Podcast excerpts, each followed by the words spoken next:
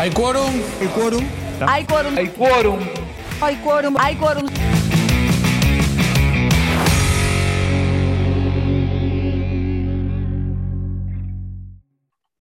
Bueno, entonces en el día de hoy me acompaña Federico Trebuc, licenciado en Relaciones Internacionales, especialista en cooperación internacional y financiamiento de gobiernos locales por la Unión Iberoamericana de Municipalistas, magíster en Relaciones Económicas Internacionales por la Universidad de Buenos Aires y actualmente doctorando en Relaciones Internacionales por la Universidad Nacional de La Plata. Además, Federico es director de la especialización en negocios internacionales de la Universidad Siglo XXI y la verdad es que si tenemos que continuar, probablemente estaríamos los 30 minutos que va a durar el podcast porque tiene una trayectoria súper, súper extensa. Federico, muchísimas gracias por estar con nosotros hoy.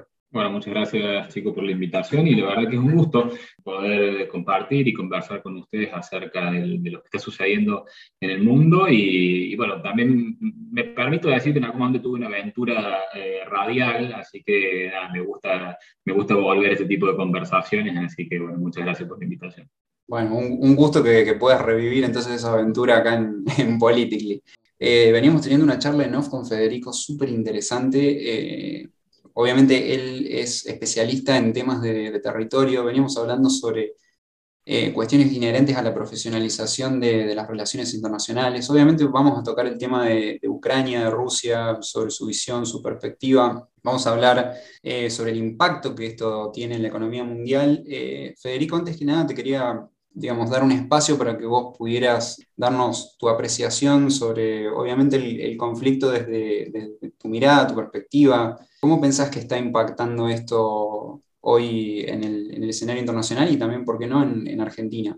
Bueno, a ver, el, conflicto eh, no podemos perder de vista ¿no? que eh, irrumpe en un contexto bastante particular, ¿no? en, la salida, en la salida de la pandemia, ¿no? después de una situación que tuvo eh, que tuvo el mundo en una crisis eh, bueno, que duró aproximadamente dos años y que todavía no terminamos de salir, ¿no? Y, tenemos esta, eh, esta guerra, esta invasión de Rusia, de Rusia a Ucrania, desde ese punto de vista, eh, hoy la guerra eh, parece algo extemporáneo, una guerra convencional de la invasión de un Estado a otro parece algo extemporáneo cuando las relaciones transnacionales en los últimos años han adquirido una, densidad inusitada a partir de innovaciones en materia de comunicación, en materias eh, de tecnologías de la información. Estamos hablando de un mundo muy vinculado, muy conectado en términos de cadenas de cadenas de valor, ¿no? en términos de opinión pública, eh, eh, en,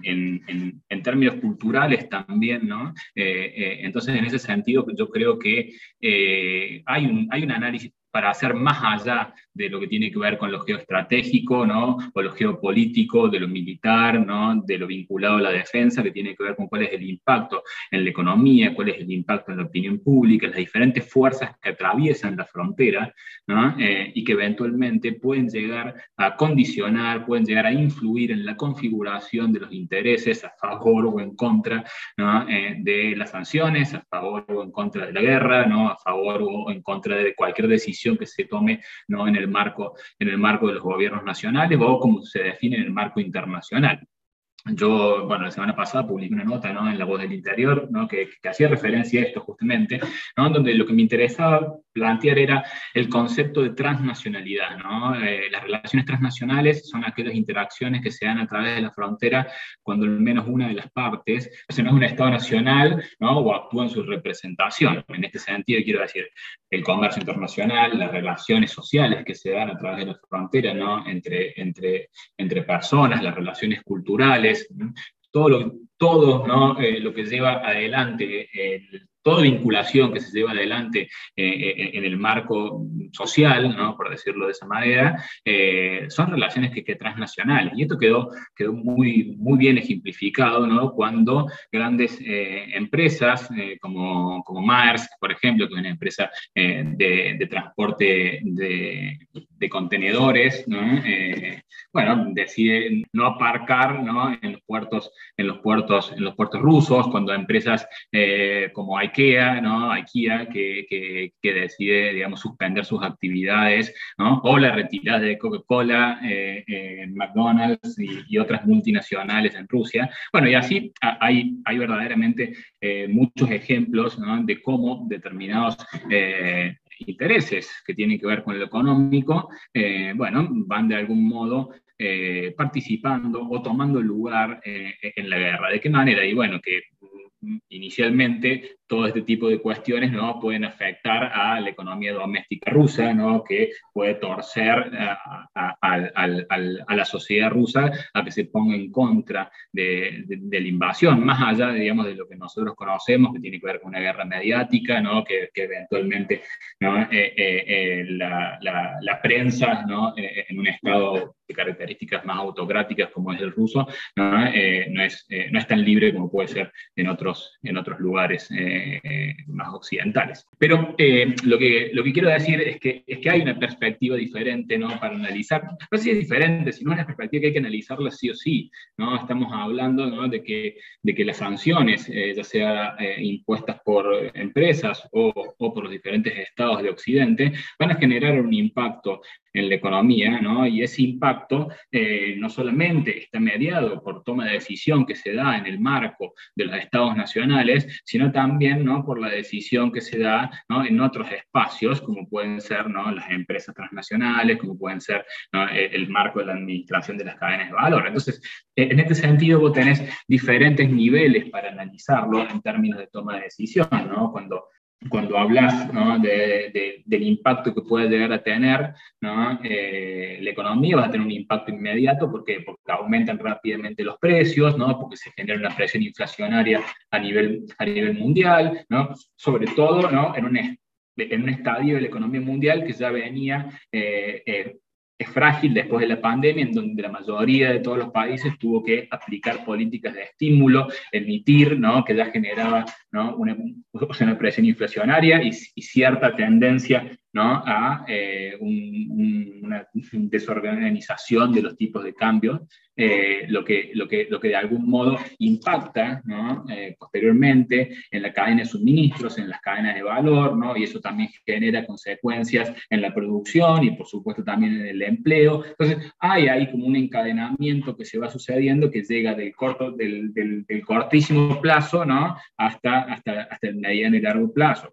Pero, ¿qué quiero decir? Que todo está atado ¿no? a, cómo, a evolucione también, eh, también el conflicto. ¿no? Si el conflicto se resuelve de manera rápida, la economía ¿no? va a encontrar y se va a ajustar de algún modo las condiciones. ¿no? Que, y si el conflicto ¿no? persiste, eh, bueno, yo creo ahí también, digamos, que eh, no va a haber demasiado cambio ¿no? a, lo que, a, las transformaciones estructurales que ya estamos viviendo y ya voy con eso en un, en, en un toquecito. ¿Por qué digo esto? No? Porque, a ver, la economía rusa es, es la doceava economía del mundo, bueno, ahora creo que la devaluación va a caer, eh, va a caer, va a caer un poco ¿no? con, esta crisis, eh, pero me refiero, digamos, a que no es una economía que pueda, digamos, hacer eh, o crear una catástrofe en la economía mundial. Lo que estamos viviendo ¿no? Es un tema de expectativas. ¿Qué quiero decir? ¿no? Que ante la incertidumbre, bueno, la toma de decisión se vuelve mucho más conservadora, las cadenas de valor se retraen,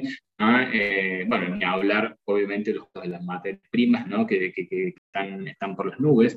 Entonces, en ese sentido, ¿no? me parece que estamos ante una situación que tiene más que ver con una situación de mediano plazo que tiene mucho más que ver con expectativas, eh, y, que, y, que, en definitiva lo que le tenemos que prestar también tiene que ver con ciertas transformaciones estructurales en la que ocurre la crisis, eh, perdón, en la que ocurre la, la, la, la, guerra, que están más asociadas con una transición, un cambio de paradigma tecnoproductivo, ¿no? que emerge a partir de la cuarta revolución industrial y con la pandemia vimos, vimos que se aceleró terriblemente.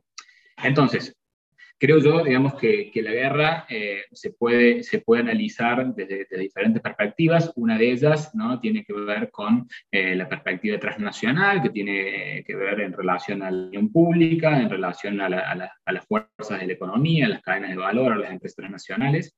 Eh, incluso a, las organizaciones no gubernamentales que actúan ¿no? a, nivel, a nivel transnacional.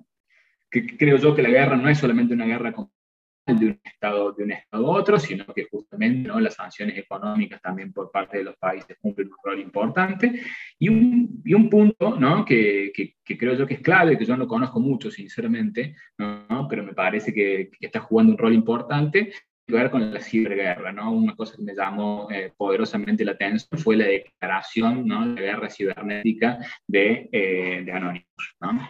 Entonces, esto, esto es claramente ¿no? algo que a mí por lo menos me llama la atención y me hace, y me hace pensar ¿no? que, eh, que, el, que, el, mundo ya no es el mismo que antes. ¿ya? Digamos, que ya todos conocemos Anonymous ¿no? y, y, lo que, y, lo que, y lo que ha hecho o, o, la capacidad y el poder que tiene.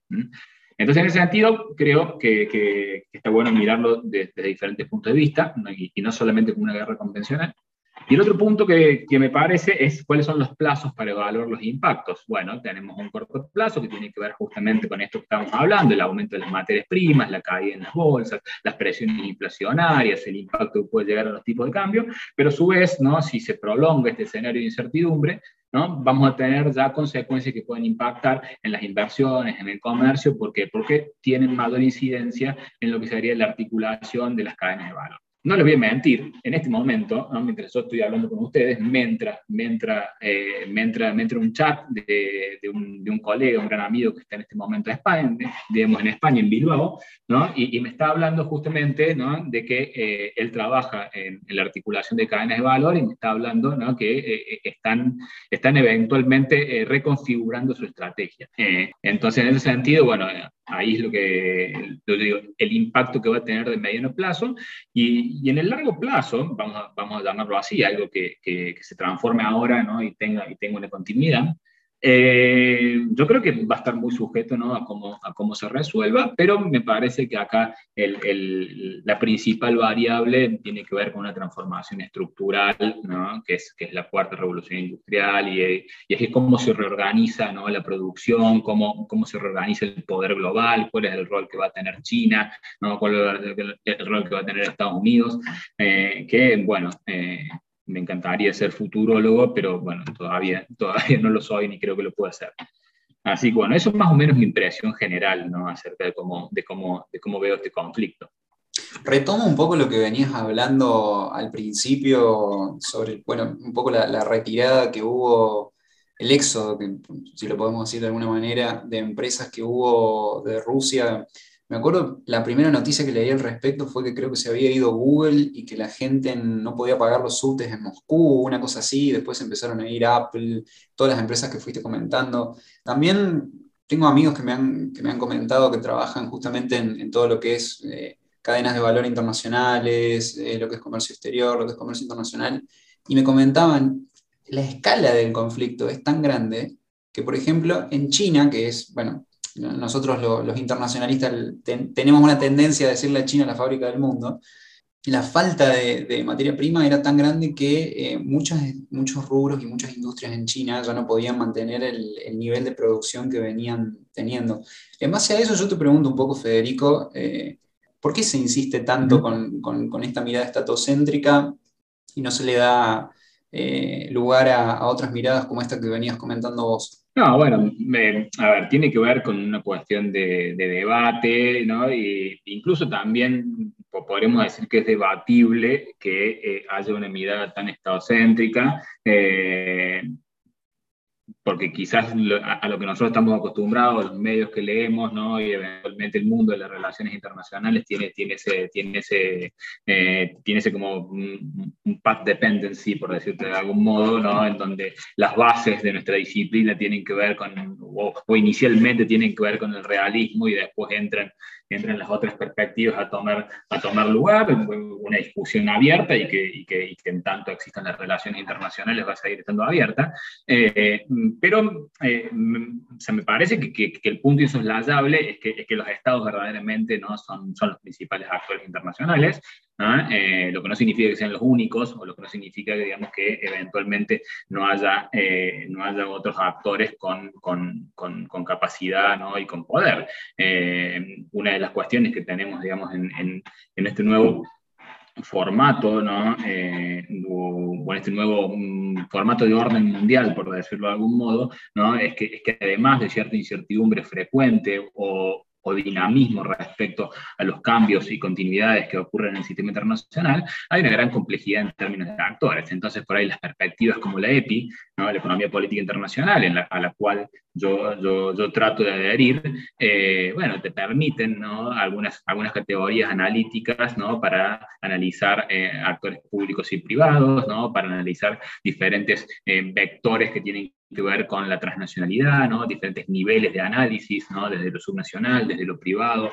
¿no? Eh, eh, desde la interacción que se dan entre esos actores sobre cuáles son los intereses, ¿no? cómo se canalizan esos intereses a través de las instituciones. Entonces, yo creo que hay herramientas ¿no? para analizar eh, el, el, conflicto de esta situación desde las relaciones internacionales, eh, pero bueno, también depende mucho de, cómo, de cómo prime el debate ¿no? y quién de algún modo se imponga. Obviamente, ¿no? por una cuestión eh, de, de, la naturaleza del conflicto, eh, la, las perspectivas realistas, ¿no? dado que tienen, que tienen gravitación sobre, sobre las cuestiones vinculadas a la seguridad y la defensa, ¿no? Eh, tienden, tienden, tienden, a, tienden, a, primar, pero no significa que, que, que, no haya espacio para otros análisis. De hecho, eh, eh, hablando con colegas, eh, creo que todos coincidimos lo mismo, independientemente de, de, de, de adherir a, a, a alguna u otra escuela. Me gusta esto que comentás de que los estados obviamente van a tener siempre centralidad en, lo que es el análisis y las relaciones internacionales, pero me parece que está bueno también subrayar esto que veníamos comentando, ¿no? De, cómo la, la, realidad misma va mutando y bueno, por ahí los mismos ejemplos que nosotros vamos analizando, en este caso, eh, este tipo de conflictos, eh, las consecuencias, no, no, sé si las causas, pero las consecuencias es como que trascienden al, orden estatal y, bueno, terminan impactando en otros planos que también está bueno que las relaciones internacionales empiecen a, empiecen a abordar. Así que, Federico, este es el momento para, para hacer el cierre, no sé qué, qué, qué, qué, te gustaría resaltar sobre esta, esta mirada tan, tan particular y tan interesante que nos aportas vos sobre, sobre este conflicto. Eh, obviamente es a piacere tuyo, así que bueno. No, bueno, antes, que, antes del cierre, eh, agradecerles nuevamente la oportunidad y la charla, ¿no? La verdad que, que, siempre, eh, siempre es interesante, ¿no? Poder compartir y, y poder intercambiar eh, algunas, algunas opiniones, no solamente de, lo que está aconteciendo, sino también eh, darle un poco de marco ¿no? y, y, referirnos a, cuestiones disciplinares, a cuestiones que tienen que ver con, con, con el debate propio de nuestra, de nuestra profesión. Eh, a ver, para resaltar o para, o para cerrar, me parece que, que, que está bueno mm, hacer algún tipo de recomendación ¿no? para, para para pensar el conflicto, para analizar, sobre todo para aquellos que están formando, ¿no? y son profesionales de las relaciones internacionales, ¿no? eh, que es un poco también el público objetivo del podcast, y tiene que ver con, con, con, la capacidad de análisis ¿no? y con elegir cuáles son las variables que vamos, que, que vamos a analizar y que vamos a seguir.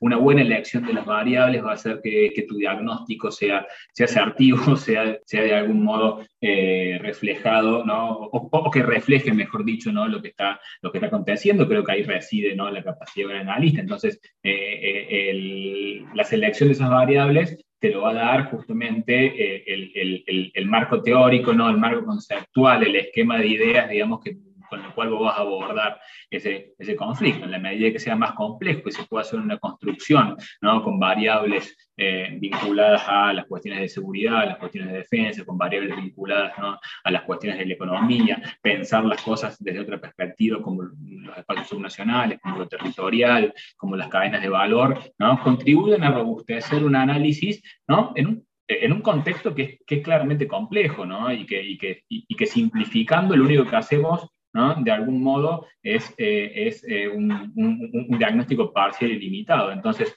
por ahí animarse a, analizar el, el, el escenario ¿no? eh, con, desde una perspectiva compleja, ¿no? y bueno, eso requiere también ciertas habilidades que uno tiene que ir incorporando. Entonces, en ese sentido, no, eh, no, tener miedo de abordar desde la, desde la complejidad un escenario como este, porque es ahí donde, donde, donde, se, donde se diferencia ¿no? Eh, un, profesional de las relaciones internacionales de alguien que no lo es. Perfecto. Y si vamos a ir hablando de, de diferenciarnos eh, y de cosas únicas y particulares, ya con Federico eh, quedamos para realizar otro podcast más sobre el futuro, si se quiere, de las relaciones internacionales y hacia dónde tenemos que ir con la profesión de, esta disciplina que es tan amplia y tan apasionante. Así que, obviamente, Federico, más que invitado, te agradecemos por, tu tiempo y por haberte prendido. La verdad, increíble todo lo que sabes y, todo lo que nos, aportaste en, en estos minutos de charla. Así que muchísimas gracias y, y bueno, más que invitado para la próxima. Bueno, muchísimas gracias a ustedes, la verdad, encantado de, participar y bueno, organicemos para, para la próxima y estaré. Federico Trebuch, señoras y señores, nosotros nos encontramos en el próximo episodio. Esto fue el podcast de Politically. Si sos de los que te gusta pensar el mundo y cambiarlo, te invitamos a compartir este episodio con tus amigos y en tus redes sociales. Si todavía no nos seguís en Instagram, nos podés encontrar como PoliticallyOc y enterarte de todas las novedades que tenemos para vos. Muchas gracias por habernos acompañado y nos vemos en la próxima.